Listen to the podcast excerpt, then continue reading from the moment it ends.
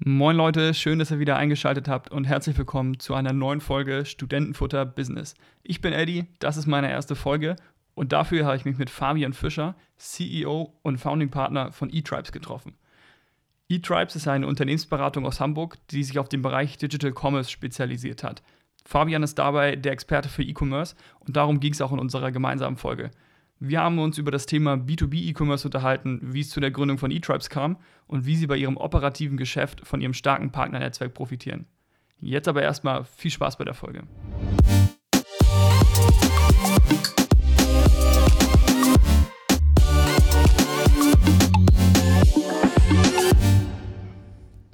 Moin Fabian, cool, dass du mit dabei bist. Ja, moin Eddie, danke, dass ich hier sein darf. Fabian, wir sitzen hier bei euch hier bei eTribes im Office in der schönen Hansestadt Hamburg und äh, Skala 1 bis 10, wie würdest du den Blick hier bewerten? 11. also das ist wirklich, wirklich eindrucksvoll. Ihr seht es ja leider nicht, aber wir schauen hier auf die, auf die 11, wie die Sonne geht gerade und das schon hat auf jeden Fall was. Aber ähm, genau, Fabian, wir wollen über die Digitalisierung im B2B E-Commerce sprechen. Vorab aber vielleicht noch unsere schnellen Studentenfutter 5. Ähm, fünf schnelle Fragen, um ein bisschen warm zu werden. Bist du bereit? Ja, ich bin bereit. Okay. Alster oder Elbe? Alster. Fliege oder Krawatte? Puh, weder noch. Die oder das Nutella? Das Nutella. Träumer oder Realist? Realist. Und auf diese Frage gibt es tatsächlich jetzt eine richtig oder falsch. HSV oder St. Pauli? Nur der HSV. Ein Glück. Okay, dann können wir sogar weitermachen mit der Aufnahme. Gute Fragen. Ja, gute Fragen, ne? Habe ich mir gut recherchiert. Ja. Alright. Dann vielleicht erstmal ein bisschen was zu dir. Du bist Gründer und Geschäftsführer von eTribes. Wie bist du denn dazu gekommen zur Gründung? Vielleicht gibst du uns mal einen kurzen Lauf durch, dein, durch deinen Lebenslauf. Was hast du davor gemacht? Und ja. Genau, ja, sehr gerne. Also die Gründung von eTribes hat tatsächlich ähm, vor meiner Zeit stattgefunden. Ich selber bin seit fünf Jahren mit an Bord ähm, als Partner und Founding-Partner sozusagen, weil wir damals das Ganze neu gestartet haben. Ähm, eTribes gab es schon als Brand. Das ist ein Netzwerk gewesen aus Digitalunternehmern und so das Übrigbleibsel der Net Impact Gruppe, die Tarek Müller mal an die Otto Group verkauft hat. Ähm, und damals suchten eben Tarek, Nils und Alex ähm, jemanden, der sich um das ganze ähm, Digital-, Agentur- und Beratungsgeschäft kümmert. Und ich habe damals mit meiner eigenen Firma E-Commerce-Beratung gemacht und habe das Ganze hier eingebracht, Mitarbeiter mitgebracht, ähm, Kunden mitgebracht und dann sozusagen vor ziemlich genau fünf Jahren das Ganze nochmal neu gestartet und ähm, ja, ähm, bisher sehr rasant aufgebaut, das Ganze ähm, mit meinen Co-Geschäftsführern zusammen, Nils und Stefan. Und ja, ich habe vorher ähm, diverse Sachen gemacht, auch eigene Sachen gegründet ähm, verschiedene Geschäftsmodelle aufgebaut und meine erste Station nach der Uni ist eigentlich so meine wichtigste gewesen, wo ich nämlich ähm, für ein Hamburger Traditionsunternehmen, die Firma Unger am Neuen Wall, Luxus Darmmode, für die habe ich mal den ganzen E-Commerce-Bereich aufbauen dürfen. Das Ganze ging so 2005 los. Das waren noch so die goldenen Zeiten, wo man über Performance-Marketing sehr stark skalieren konnte. Und das war eine totale Erfolgsstory. Wir haben irgendwie ja, ein rasantes Wachstum hingelegt, fünf Jahre lang. Am Ende haben wir irgendwie einen zweistelligen Millionenumsatz gemacht und ein Team von 30 Leuten aufgebaut und genau, und musste mich einmal so Learning by Doing durch diesen ganzen operativen Schlamm ähm, durchkämpfen. Also habe wirklich entlang der gesamten E-Commerce-Wertschöpfungskette irgendwie alles selber gemacht. Und von dieser Praxiserfahrung profitiere ich heute noch. Und nur so können wir eigentlich auch Unternehmen beraten, indem wir nämlich alle ein gewisses Maß an Praxiserfahrung mitbringen. Du schneidest es gerade schon so ein bisschen an.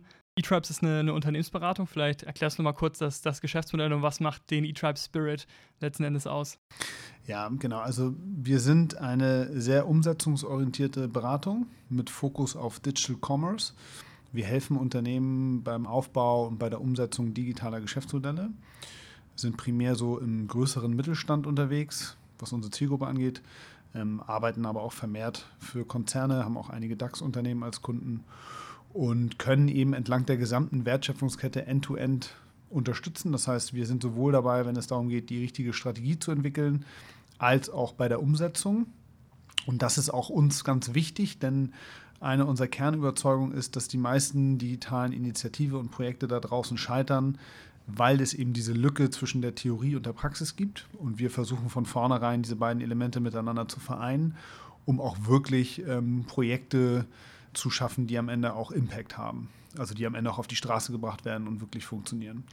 Und was zeichnet uns aus? Ich glaube, dass wir halt eben, ja, die meisten Leute, die bei uns arbeiten, eben einen Praxis-Background haben ähm, und äh, selber wissen, was es bedeutet, solche Geschäftsmodelle aufzubauen ähm, und nicht so sehr nur ausschließlich Berater haben, die sozusagen das Ganze nur aus der Theorie kennen.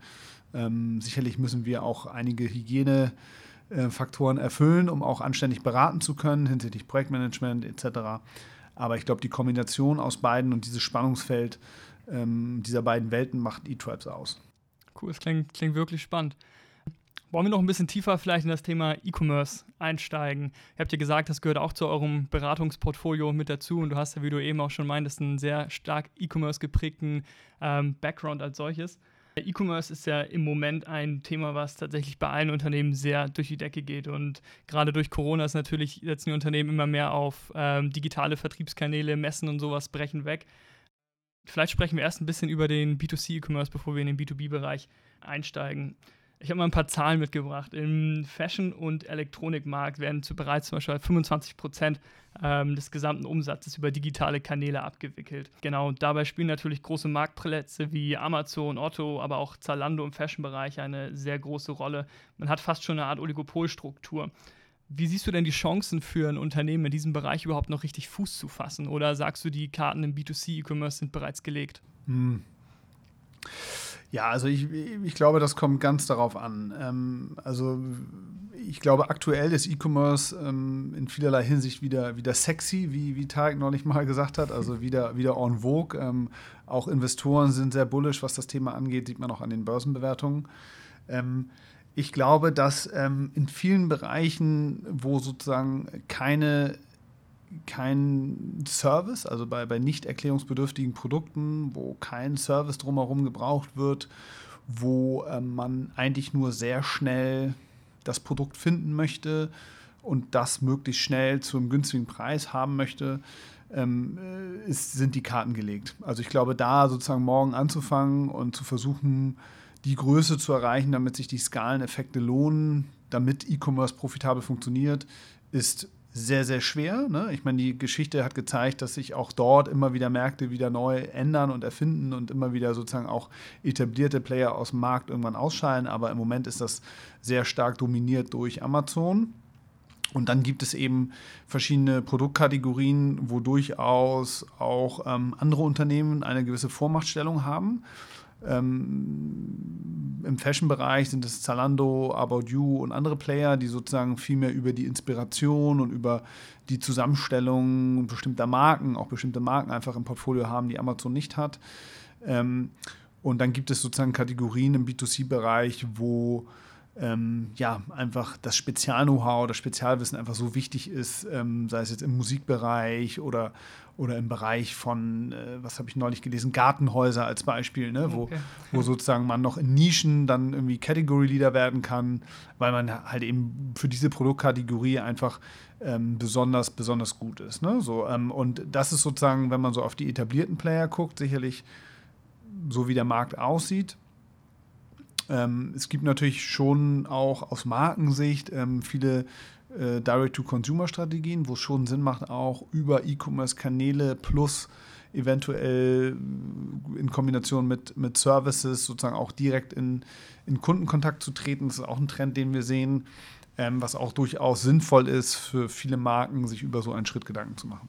Ab wann ist es denn grob sinnvoll, sich in einen Marktplatz oder also von dem klassischen Webshop wegzugehen und tatsächlich zu sagen, hey, wir bieten jetzt auch fremde Produkte von der Konkurrenz bei uns auf der Website mit an, also sprich in dieses Markt, äh, Marktplatzmodell mit reinzurücken. Ab wann würdest du das denn einem Unternehmen empfehlen oder ist das stark abhängig vom, vom Markt? Wie siehst du das? Ähm, also im B2C-Bereich ist das ähm, sicherlich sehr äh, abhängig von dem Markt, beziehungsweise auch immer ja das Dilemma oder das Problem eines Marktplatzes ist ja immer, ähm, nur weil ich vielleicht die Fähigkeit besitze, viele Kunden auf meinen Marktplatz zu ziehen, muss ich ja genauso auch die Fähigkeit haben, die, die Angebotsseite entsprechend auf meinen Marktplatz ziehen zu können. Ne? Und das ist ja immer so ein bisschen dieses Dilemma, dieses Henne-Ei-Prinzip, was brauche ich eigentlich zuerst, ne, um für die andere Seite entsprechend attraktiv zu sein. Und da muss man sich einfach überlegen, ähm, macht das überhaupt Sinn in dem Markt? Ne? So, wenn ich vielleicht der Einzige bin, der die Angebotspalette vereinen kann, ja, dann ist es vielleicht ein Argument, in so eine Richtung zu gehen.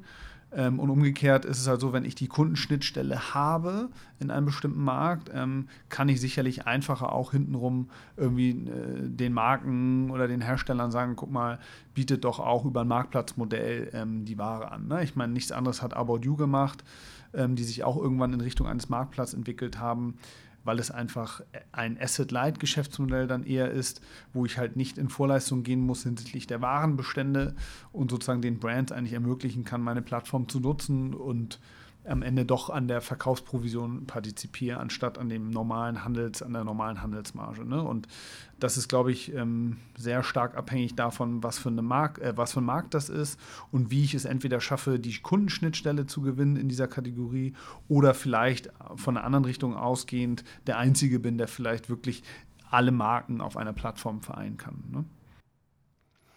Wir haben jetzt über den B2C-Bereich gesprochen, wo das Ganze tatsächlich noch eher in den, nicht in den Kinderschuhen steht, aber noch mehr am Kommen ist, ist der B2B-Bereich. Ich meine, es sind 25 Prozent oder so, die aktuell über ähm, digitale Kanäle im B2B umgesetzt werden und ein Viertel davon beläuft sich auf Webshops und, ähm, auf, und Plattformen. Ähm, der Hauptplayer da ist aber tatsächlich noch EDI, also der direkte Datenaustausch zwischen zwei, ähm, zwei Unternehmen. Welche Chancen bringt der B2B-E-Commerce denn für die deutsche Wirtschaft mit und wo schätzt du die Chancen ein?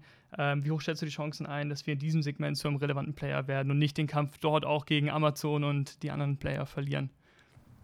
Genau, also in der Tat sind die Chancen da, denke ich, durchaus höher, äh, wirklich Erfolgscases zu bauen. Ähm, das hängt einmal damit zusammen, dass der B2B-Markt E-Commerce-seitig viel, viel größer ist als B2C. Also wenn man sich nur mal das Transaktionsvolumen anguckt was sozusagen an, an Geschäften zwischen Unternehmen stattfindet versus das, was im B2C stattfindet. Das ist der eine Punkt. Ähm, dementsprechend wären auch Branchenlösungen, Branchenmarktplätze, Plattformen in dem Bereich sicherlich schon von vornherein auch vom Volumen her viel, viel größer als, als äh, im B2C-Bereich. Ähm, ich denke, das ist der eine Punkt. Ähm, und der andere Punkt ist, dass natürlich auch dort ähm, das Ganze noch nicht, da noch nicht die Karten so sehr gelegt sind. Also es gibt vielleicht hier und da schon Ansätze und auch äh, einige Plattformen, die auch gerade auch aus dem Startup-Bereich äh, sozusagen neue Ventures, die entstehen, die in dem Bereich ähm, Fuß fassen. Und Hast in du da ein Beispiel? Ja, es gibt ähm, es gibt zum Beispiel, ähm, glaube ich, im Bereich Stahl, im Bereich Recycling. Ich, es gibt, glaube ich, in fast jedem Segment Bestrebungen, Entstehungen im Chemiebereich. Es gibt, glaube ich, ähm, ähm, gerade in diesen industriellen Branchen, gerade so die, die, die, die Venture Capital, Startup-Welle, wo fast in jedem Bereich was entsteht. Interessant ist, ein interessantes Beispiel ist auch Schoko, die sozusagen ähm, Restaurants beliefern, die quasi über ein komplett mobiles User Interface, also über komplett Mobile First, ähm, im Prinzip Restaurants und Hotels ähm, äh, die Möglichkeit geben, ihre Waren über einen Messenger-Service zu bestellen, wo ganz viele Lieferanten hintenrum angeschlossen sind. Also es gibt da sehr, sehr viele interessante Beispiele. Ähm, und ich glaube auch für etablierte Unternehmen unglaubliche Chancen, in dem Bereich was aufzubauen. Und die Karten sind halt noch nicht so gelegt. Also auch wenn Amazon natürlich auch auf den, äh, stark auf den B2B-Bereich guckt und auch immer mal wieder Initiativen startet, um dort ähm, Marktanteile zu gewinnen, glaube ich, dass das Feld erstens riesengroß ist und zweitens auch noch gar nicht so sehr beackert wurde, weil der Reifegrad der B2B-Unternehmen eigentlich jetzt gerade erst ähm, da, sich dahingehend entwickelt, dass die Unternehmen überhaupt bereit sind, auch ähm, ja, über solche Plattformen am Ende dann ihre Geschäfte zu machen. Woran glaubst du, liegt das, dass das letzten Endes so verzögert zum B2C-Markt passiert, dass der B2B quasi da ein bisschen hinterherhängt?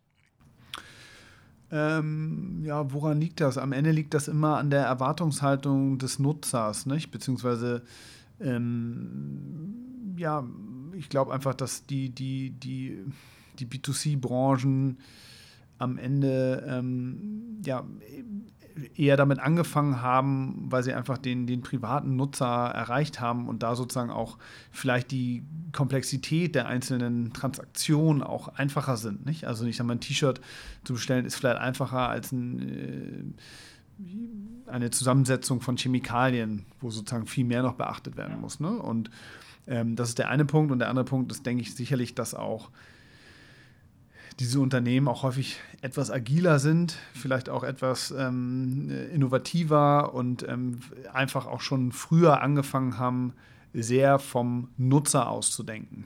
Also ich glaube, das ist auch die größte Transformation, die in diesem B2B-Unternehmen stattfindet, überhaupt anzufangen, mal kundenzentriert, schräg, schräg nutzerzentriert vorzugehen und eben nicht die Haltung zu haben, hey, ich habe hier irgendwie meine Produkte, äh, meine Lieferketten, meine Schiffe, was auch immer das am Ende ist, und die Kunden kommen sowieso zu mir, ja, weil ich sozusagen ähm, ähm, äh, diese, diese Assets besitze. So ist es ja in der Vergangenheit gewesen. Nimmt man als Beispiel Hapag-Lloyd, die haben irgendwie, oder überhaupt die gesamte Schifffahrt, die haben ihre Routen gehabt. Und wenn du diese Route hattest und ähm, quasi du bist die Hamburg-Süd-Route gewesen, also Hamburg-Südamerika, oder andere Routen, dann bist du halt der Einzige gewesen, der Ware auf dieser Route verschiffen durfte. Das heißt, die Kunden sind automatisch zu dir gekommen, wenn sie Ware verschiffen wollten. Und das ist so die Haltung und die Grundsituation, ja, in, in der ganzen B2B-Branche eigentlich immer gewesen. Ich habe die Assets und am Ende sind halt die Assets das, was mich dazu bringen, in eine gewisse Vormachtstellung ähm, zu kommen. Ne? Ob das jetzt Ware, Logistik oder was auch immer ist.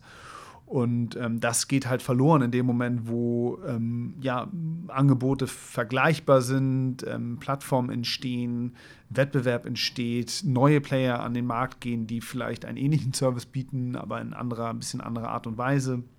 Und dann muss ich schon auf einmal anfangen, sehr, ja, mir sehr meinen Nutzen, äh, meinen Nutzer und meinen Kunden anzuschauen, um zu gucken, okay, was hat der eigentlich für Probleme, was hat er für Pains, wie ähm, sozusagen kann ich den die Bedürfnisse erfüllen, die derjenige hat und dann dementsprechend halt meine Produkte entwickeln, um dann auch wiederum sehr nutzer- und kundenzentriertes Marketing zu machen, sehr segmentiert, die Leute sehr personalisiert und individuell abzuholen und das sind alles Disziplinen und Fähigkeiten, die in den meisten B2B-Unternehmen gar nicht da sind. Und das ist aus meiner Sicht auch die viel größere Transformation, ähm, den morgen irgendwie eine E-Commerce-Plattform hinzustellen, ist sozusagen äh, der kleinere Teil. Der größere Teil ist eigentlich, wie schaffe ich es, dass die Unternehmen auch wirklich dann so agieren, wie sie agieren müssen, um erfolgreich im Digital Commerce zu sein. Siehst du da tatsächlich eine, eine große Hürde, dass, ähm, oder anders gefragt, wie geht ihr vor, dass letzten Endes bei euren Kunden, wenn solche Projekte bei euch anstehen, ähm, dieser Transformationsprozess erfolgreich über die, über die Bühne gehen kann? Da gehört ja wahrscheinlich dann mehr dazu, als wie du sagst, jetzt nur die, den die Plattform vor die Tür zu stellen und ja. zu sagen, vielen Dank. Genau, also der Berater würde jetzt sagen, das kommt ganz darauf an, ja. ähm, ich will es mal so ausdrücken. Also logischerweise guckt man sich erstmal an, ähm, wo man steht. Ne? Also was für Fähigkeiten habe ich überhaupt im Unternehmen? Wie bin ich organisiert? Die meisten B2B-Unternehmen sind aus der Historie heraus, wenn, die global, wenn sie global unterwegs sind, sehr dezentral organisiert. Ähm, und ähm, in dem Moment, wo ich halt digital werde und kundenzentriert über Ländergrenzen hinaus denke, muss ich halt anfangen, gewisse Capabilities auch zentral vorzuhalten, äh, im Einsatz zu haben. Das ist der eine Punkt. Ähm, der andere Punkt ist, dass wir dann uns eigentlich immer sehr genau angucken, was hat man schon da, was, was ist schon vorhanden, was ist nicht vorhanden und was ist eigentlich das, was ich zukünftig brauche, um das in Perfektion zu machen. Und dann ähm, gibt es halt manchmal schon Units, Abteilungen, Initiativen, auf denen man aufsetzen kann, wo man sagt, okay, pass mal auf, ihr habt hier eigentlich schon ganz viel und da müssen wir sozusagen nur noch ein bisschen an der Organisation umbauen oder das Operating Model halt, das Betriebsmodell nochmal in eine bestimmte Richtung lenken und dann funktioniert das Ganze. Und dann gibt es andere Unternehmen, und das ist fairerweise eher die Vielzahl am Markt, ähm, wo man eigentlich sagen muss, da ist so gut wie gar nichts vorhanden, weil es wirklich neu ist. Und da muss man dann sowas halt komplett neu konzipieren. Und da wiederum macht es sehr häufig auch Sinn, das Ganze etwas abseits der Organisation zu tun, also vielleicht eine neue Unit zu gründen. Wenn es sehr fern ist vom Kerngeschäft, was man vorhat, dann äh, macht es sogar Sinn, das Ganze auch auszugründen. Das kommt dann wirklich auf den Einzelfall drauf an. Ähm, ich glaube, die größte Herausforderung für diese Unternehmen ist die, dass man halt in der Vergangenheit sehr in Silos gearbeitet hat. Ähm, es gibt so den Bereich Marketing, es gibt den Bereich Sales, es gibt den Bereich Product beziehungsweise irgendwie IT. Ähm, das sind alles äh, ganz unterschiedliche Bereiche, die sehr für sich agiert haben, auch teilweise in Konkurrenz zueinander stehen, wenn es um die, um die Incentives und Budgets im Unternehmen geht. Und das eigentlich durch Digitalisierung ähm, diese Abteilung extrem ja, integriert arbeiten müssen, sehr crossfunktional eigentlich all diese Themen in Co-Kreation entwickeln müssen und vor allen Dingen permanent entwickeln müssen. Eigentlich müssten diese permanent in einem Raum sitzen und sich überlegen, wie wir jetzt noch erfolgreicher sein können mit der Plattform, mit dem Marketing, mit, dem, mit, dem, mit, der, mit der Technologie, die am Ende gebraucht wird. Und das ist vor allen Dingen ein, ein, tierisches Umdenken, weil das hat Einfluss auf alle möglichen Bereiche, auf die Organisation, auf die Hierarchien, auf die Machtverhältnisse innerhalb eines großen Unternehmens. Und ich glaube, das ist so mit der schwerste Punkt, ähm, das aufzubrechen. Und das geht eigentlich nur, wenn man ähm, ja, mm, schon ein sehr, sehr klares Mandat hat oder, oder Leute hat im Unternehmen, Führungskräfte, Vorstände, Geschäftsführer, Inhaber, die das sehr, sehr ernst meinen und die auch wissen, dass man dafür vielleicht die eine oder andere Wand eintreten muss, um das dann auch wirklich durchzusetzen. Cool, wirklich, wirklich spannend. Lass uns doch mal die Corona-Brille aufsetzen. Vielleicht einmal vorab als Frage, wie habt ihr bei eTribes Corona, Corona erlebt? Wie habt ihr reagiert? Ihr seid wahrscheinlich auch erstmal alle in Homeoffice geflüchtet und habt wahrscheinlich auch schon die, als Vorreiter Digitalisierung, wahrscheinlich auch schon die Infrastruktur gehabt, alle remote arbeiten zu können, oder? Genau, also das Remote-Arbeiten ist für uns jetzt gar nicht so ein Thema gewesen, weil wir eh mit Zoom, Slack und all diesen Tools irgendwie groß geworden sind. Was für uns besonders schade war, dass wir gerade in unser schönes neues Büro gezogen sind und ähm, sogar unsere Eröffnungsfeier nicht machen konnten, weil das, glaube ich, eine Woche später nach dem Lockdown war. Ähm, ja, und dann sind wir erstmal ins Homeoffice und ähm, viele unserer Kunden sind nicht handlungsfähig gewesen. Das heißt, wir mussten auch ähm, mit ein paar Projekten pausieren. Ähm, weil die Infrastruktur auf deren Seite gefehlt hat oder weil es tatsächlich kostentechnische Probleme und Cashflow-Probleme Naja, so, ich würde sagen eher letzteres. Also die Infrastruktur, klar. Ich meine, auch da haben wir natürlich auch vielen geholfen, dann ähm, mit diesem Remote-Arbeiten umgehen zu können. Das funktioniert mittlerweile sehr, sehr gut. Ähm, nein, es ist einfach bei den meisten Unternehmen so gewesen, dass die erstmal aus reiner Vorsichtsmaßnahme gesagt haben, wir stoppen erstmal vieles, was irgendwie ja, ähm, sozusagen Beratungsagenturleistungen sind, um erstmal überhaupt sicher hier unsere eigene Cash-Position zu sichern.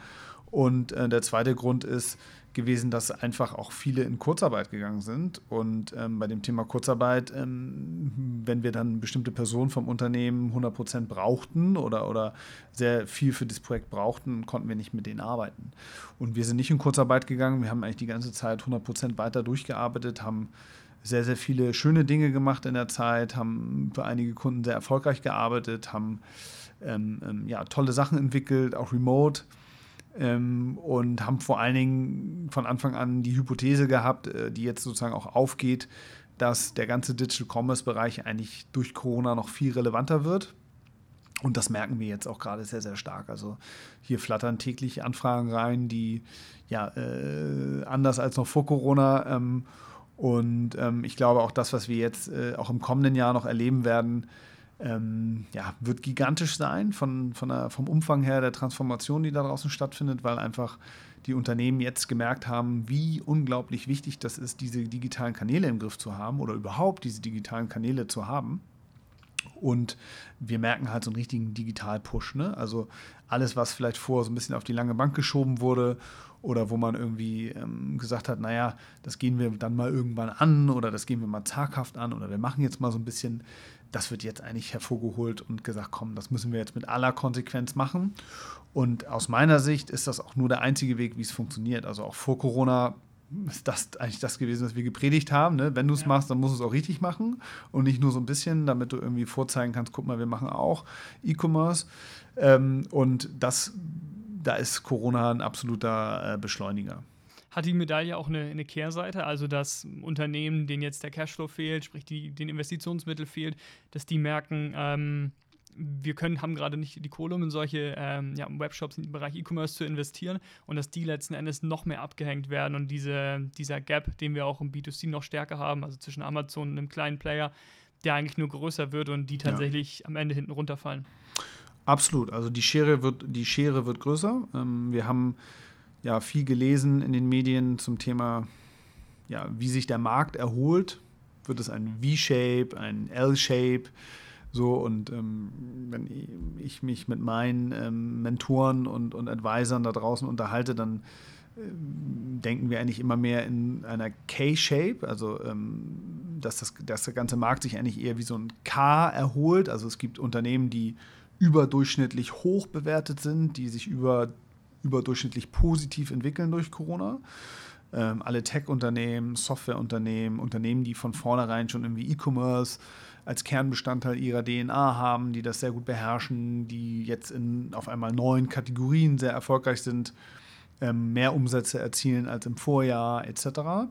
Und dann eben die Unternehmen, die eigentlich auch schon vor Corona Geschäftsmodelle betrieben haben, die ja eher auf einem absteigenden Ast sind. Ähm, Retail, Immobilien, ähm, Tourismus. Gut, Tourismus ist nicht unbedingt auf dem absteigenden Ast gewesen, aber Unternehmen, die jetzt eigentlich merken, okay, ähm, durch Corona sind wir eigentlich ja überdurchschnittlich schlechter bewertet, in, wenn es um Unternehmensbewertung geht und man an der, an der Börse guckt, aber genauso auch ähm, die Fragestellung berechtigt ist, macht das jetzt überhaupt noch Sinn oder hat man jetzt überhaupt die Mittel und das Budget da, das Ruder rumzureißen? Ich glaube, bei ganz vielen ist es einfach zu spät, da hat man einfach viele Dinge in der Vergangenheit versäumt.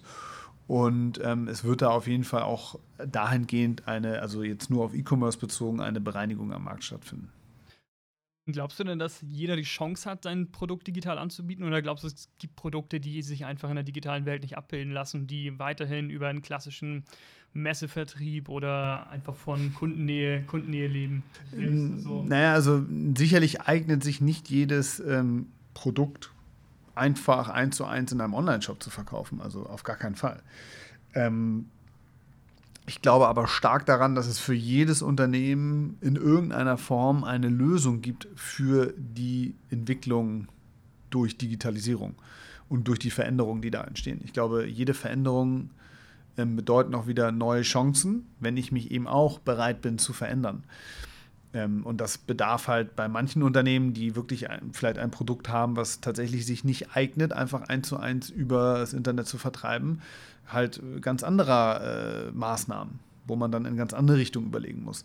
Es ist ja auch so, dass der reine, dass das reine Handelsgeschäft ja auch selbst übers Internet in den wenigsten Fällen eigentlich noch die Profitmargen abwirft, wie das früher im Retail war ähm, auch übers Internet nicht, ne? weil einfach die Preisvergleichbarkeit und die Transparenz der Preise und die Verfügbarkeit der Ware einfach so immens ist, dass es am Ende äh, zu diesem Margenverfall kommt. Und das erleben wir in fast allen Branchen, die sozusagen ins Internet gehen. Das heißt, ich muss mir auch dort, selbst wenn ich äh, handelbare Produkte fürs Internet habe oder eine Marke bin oder ein Händler, muss ich mir ohnehin darüber Gedanken machen, wohin kann ich eigentlich mein Geschäftsmodell noch hin entwickeln, um auch zukünftig wieder auf attraktive Margen zu kommen. Sei es durch Services, die ich rumherum baue, digitale Services, sei es durch komplett neue Geschäftsmodelle, die vielleicht irgendwie ähm, ja, nahe meinem Kerngeschäft sind oder meine Stärken und meine Assets irgendwie, wo ich die nutzen kann, wo ich die einbringen kann. Und das sind ja Prozesse, bei denen wir auch unterstützen. Und ich glaube, das, das ist eher die Frage. Ne? Also ich glaube, da gibt es für jeden ausreichend Chancen. Man muss nur die Bereitschaft haben, dann auch neue Wege zu gehen. Vielleicht noch ein bisschen auf eure, auf eure Arbeitsweise hier. Wenn man sich ein bisschen schlau macht über E-Tribes, fällt einem sofort auf, und insbesondere auch auf LinkedIn, dass ihr ein sehr starkes Partnernetzwerk habt, dass ihr euch auch sehr verlasst und auch sehr in euren Arbeitsalltag mit, mit einbindet. Inwieweit profitiert ihr davon und was sind konkrete Punkte, wo ihr, wo ihr auf eure Partner vertraut und sagt, hey, jetzt, jetzt brauchen wir eure Expertise? Genau, also wir haben dieses Partnernetzwerk, das ist ja auch so ein bisschen unsere Ur-DNA. Ähm, wie ich ja eingangs gesagt habe, ähm, wir sind ja aus so einem Netzwerk heraus gestartet mit der Überzeugung, dass du eben diese Praxiserfahrung brauchst ähm, von Digitalunternehmern, um Unternehmen erfolgreich helfen zu können bei der Digitalisierung. Das Netzwerk haben wir ausgebaut. Wir sind mittlerweile ja, mehr als 120 Leute in diesem Netzwerk. Das sind zum einen Digitalunternehmer, die selber erfolgreich Unternehmen aufgebaut haben, teilweise mehrfach, teilweise Unicorns. Ähm, und das sind zum anderen Experten, die für einen bestimmten Bereich stehen, die vielleicht nicht Unternehmer sind, aber die irgendwie in ihrer Domäne Koryphäen sind. Wir haben einen CRM-Experten, wir haben einen SEO-Experten, wir haben eigentlich für jeden Bereich sozusagen die Top-Experten Deutschlands mit an Bord und können erstmal über dieses Netzwerk unseren Kunden einen digitalen äh, oder einen, einen, einen Zugang zum digitalen Ökosystem Deutschlands liefern, was glaube ich einmalig ist. Also das ist erstmal ein super Mehrwert für unsere Kunden ähm, und wir benutzen oder wir setzen diese Leute ein in den Projekten, um zum einen den Projektteams Challenger an die Seite zu stellen, um am Ende das für die Kunden das beste Ergebnis zu delivern und um zum anderen eben auch den Kunden Sparringspartner an die Seite zu stellen, damit auch die am Ende davon profitieren können. Und ähm, wir sagen häufig, das ist wie eine Abkürzung. Ne? Also ich kann, wenn ich äh, vor der Auswahl einer Software stehe oder vor strategischen Entscheidungen oder der Weiterentwicklung meines Geschäftsmodells oder der Validierung einer Geschäftsmodellidee, ähm, da gibt es immer wieder Punkte, wo ich äh, mich dazu entscheiden kann, entweder nehme ich jetzt irgendwie vier, fünf Berater, die ich irgendwie vier bis acht Wochen irgendwo einschließe, die dann am Ende mit dem Ergebnis rauskommen,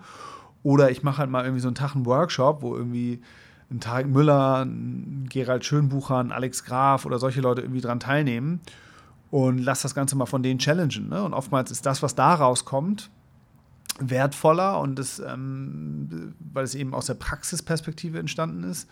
Und man kommt auch sehr häufig viel schneller zum Ergebnis. Also es ist einfach sehr oft auch eine Abkürzung. Und das beschreibt so ein bisschen den Pragmatismus, den wir an den Tag legen, um, um am Ende auf die, auf die Ergebnisse für unsere Kunden zu kommen. Gibt ihr auch jungen Unternehmern die Chance, in dieses E-Tribes-Netzwerk reinzuwachsen? Ja, definitiv. Also das gibt es ja, also ganz im Gegenteil, es gibt ja überhaupt gar keine Altersbeschränkungen. Wir machen generell keine, keine, also bei uns muss man nicht, nicht ein bestimmtes Alter erreichen, ähm, um, um entweder im Unternehmen ein bestimmtes Level äh, zu besetzen, noch äh, irgendwie ins Partnernetzwerk zu kommen, sondern es geht einfach darum, ob ich, ob ich in einem bestimmten Bereich ähm, ja, einen bestimmten Mehrwert äh, liefere, weil ich eben vielleicht der Einzige bin, der Beste bin oder mal äh, Erfahrungen gemacht habe, die ich sehr gut teilen kann. Also da hat, das hat nichts mit dem Alter zu tun. Ich meine, ist jung bezogen auf ähm, das, die, das Alter von der, von der Firma letzten, letzten ist. Aber auch da. Auch das nicht, nee, ganz im Gegenteil. Ich glaube, dass, dass mir junge Leute, junge Personen, junge Menschen ähm, genauso auch ähm, junge Gründer, die, auch wenn das Unternehmen noch nicht besonders alt ist, mir ganz, ganz viel erklären können von Dingen, die ich gar nicht mehr verstehe. Also wenn ich mir diese ganze Streaming-Welt angucke, ähm, wenn ich mir, gut, TikTok verstehe ich noch so einigermaßen, aber es gibt viele Bereiche, die sozusagen, wo ich, wo ich, ähm, ja, äh, wo ich fasziniert bin davon, äh, wie diese Welt läuft. Und klar brauchen wir da auch in den Bereichen Personen, selbst wenn die irgendwie äh, ihr Unternehmen noch nicht lange, noch nicht lange haben, aber die können uns sicherlich auch in vielen Bereichen helfen. Seht ihr euch denn dort auch in einer Art Accelerator-Rolle oder zieht ihr die oder wollt ihr selbst auch von dem Mehrwert daraus profitieren? Ähm, also nein, wir sehen uns nicht als Accelerator. Das ist ein Netzwerk und das Netzwerk lebt von dem Austausch untereinander. Das Ganze wird von uns kuratiert. Hm, jetzt durch Corona etwas weniger, aber es gibt auch eigentlich äh, regelmäßig Events, wo wir auch versuchen, den Austausch untereinander zu fördern. Das ist auch das, was die Teilnehmer sehr schätzen. Ähm, viele schätzen vor allen Dingen den Austausch auch untereinander. Es sind auch sehr, sehr viele Gründungen bereits aus diesem Netzwerk entstanden. Also es gibt zahlreiche Unternehmen, wo sich die, die, die Gründer über das Netzwerk getroffen haben und dann Unternehmen gegründet haben oder andere Initiativen daraus entstanden sind. Ähm, das ist aber nichts, was irgendwie über einen festgelegten Prozess forciert wird, sondern das entsteht. Und das ist auch gut so. Und ich glaube, dass das soll, das soll auch immer so weiterleben. Und ähm, wenn jemand äh, sagt, er möchte jetzt gerne ein Unternehmen gründen aus diesem Netzwerk heraus und ähm, braucht äh, gewisse Hilfe ähm, von eTribes oder von uns, dann ähm, sind wir sicherlich immer gerne mit, äh, stehen wir immer gerne mit Rat und Tat zur Seite, um das Ganze zu unterstützen. Das klingt gut. Fabian, vielen Dank. Mir hat es wirklich, wirklich sehr viel Spaß gemacht. Auch wenn ich hier zu Anfang ein kleines Glas umgeworfen habe und es gab ein Riesenmalheur und der Tisch war voller Wasser. Äh, ich hoffe, das verzeihst du mir. Klar. Also, mir hat es wirklich Spaß gemacht. Danke für deine Zeit. Ja. Eddie, danke dir. Hat sehr viel Spaß gemacht.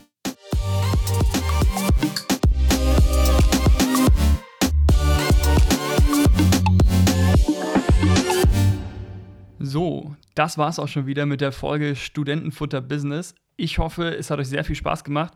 Mir persönlich hat das Gespräch mit Fabian sehr gefallen.